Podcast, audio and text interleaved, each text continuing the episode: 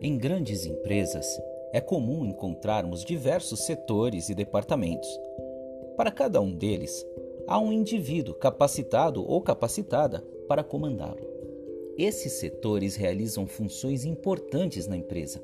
Ao recrutamento, responsável pelos recursos humanos que produzirão e agregarão valor ao que a marca representa. A linha de produção, que facilmente associada ao coração, é o setor que move todos os outros. Ao departamento de entrega, o marketing, importante para representar os ideais e possibilidades da empresa, a ouvidoria, que precisa filtrar as críticas e implantar as melhorias sugeridas pelos clientes, e a diretoria ou presidência, onde decisões como o posicionamento, comportamento e futuro da empresa são tomadas. Através de um fluxograma, conseguimos visualizar de forma prática todos os setores e os níveis hierárquicos dessa empresa quem faz o que e quem se encarrega de que isso aconteça. À primeira vista, me parece bastante natural que uma empresa se organize dessa maneira. Mas e se esse natural for, na verdade, uma estrutura gravada em nosso subconsciente, uma programação que já vinha de fábrica, instalada em nossa memória, como uma diretriz coletiva? Muito bem, então vamos começar. Eu sou Felipe de Jorge Bem-vindos ao meu podcast Isoladamente.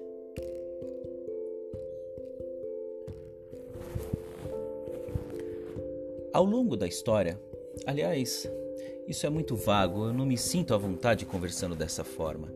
Deixa eu ser mais específico. Estamos falando sobre produtividade e organização, pensando nessa pergunta que significa tanta coisa e que me traz tanta inquietude filosófica: quem está no comando? Muito bem, eu vou te convidar para uma voltinha ao passado comigo. Será rápido, mas é importante para que entenda onde quero chegar. A partir do início do século XX, tivemos alguns modelos de produtividade muito importantes e interessantes oriundos da indústria automotiva. Pois é, eu nem sou chegado a carros, mas olha, conhecendo o passado, entendemos o presente e temos mais chances de preparar um futuro melhor. Frederick Taylor e Henry Ford começaram a traçar os caminhos da produção otimizada. O primeiro, Taylor, definiu o método organizacional de trabalho chamado de Taylorismo. É referente ao nome dele. Se fosse comigo, seria o Felipismo? Ou será que seria o Dijorgismo? Eu, hein? Enfim, ele utilizou a cronometragem nos processos de produção, reduzindo o tempo ocioso e as atividades inúteis. Isso é importante reduzindo o tempo ocioso e as atividades inúteis. O Ford também foi estudar a produção, mas ao invés de cronometrar, Henry Ford criou esteiras e dispôs cada trabalhador em um local para que a produção acontecesse de forma ininterrupta. Ele trouxe muita economia com isso. O custo de produção, que era cerca de 1.400 dólares, foi para 200 dólares por carro, o que gerou um estoque enorme e o método acabou sendo descontinuado. Então eu penso: cronometrar é bom para aproveitar melhor o tempo. Na teoria é muito bonito, mas eu não consigo seguir isso na prática. Realizar uma atividade com tempo contado, para mim é difícil.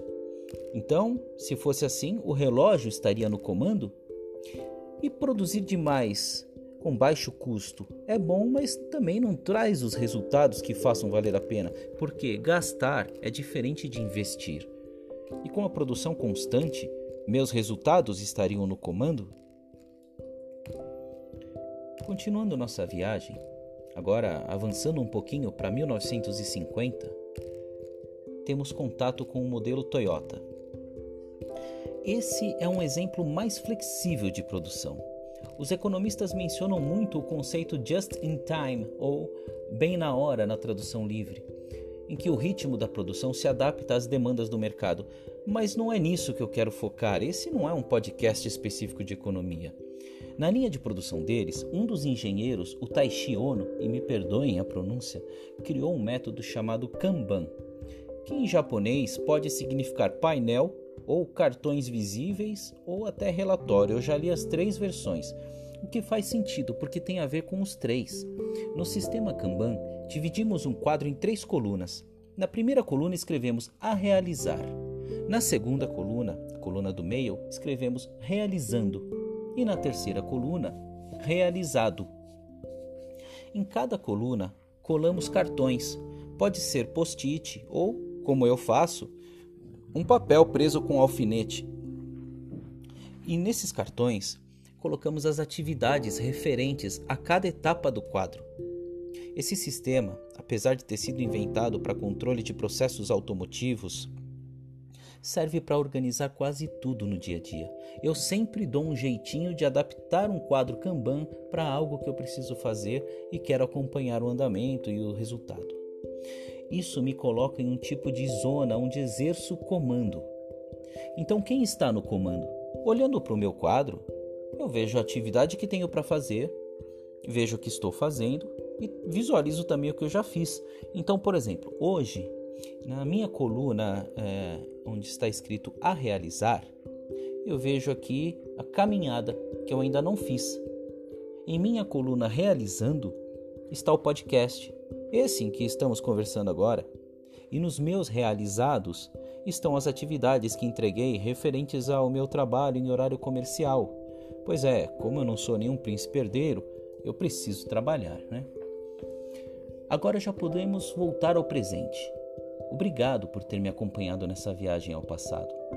Quem está no comando pode parecer uma pergunta que sempre nos direciona a terceiros, sejam pessoas, sistemas, modelos e até fenômenos da natureza. Eu posso ter seguido o meu quadro Kanban, comprando, recebendo e validando uma passagem aérea, por exemplo, e ter o voo cancelado por causa do mau tempo. E aí, eu não estava no comando? Isso sem contar aqueles pensamentos mais livres que nos pedem para ter calma, pois poderíamos ter embarcado e de repente ter sofrido um acidente aéreo. Horas, poderíamos ou não. As chances são 50 para 50. Quem está no comando não me parece ser uma pergunta com uma única resposta. E isso tira um pouco a minha tranquilidade. Por outro lado, procuro não deixar de fazer a minha parte e, no que diz respeito à minha vida, exercer o melhor comando que puder, desde uma alimentação mais saudável, cuidados com o corpo e a mente, um sorriso ou uma ajuda ao meu próximo, enfim, melhorar a minha produtividade, como se a vida fosse uma grande empresa. Ainda falho bastante, mas vou chegar lá.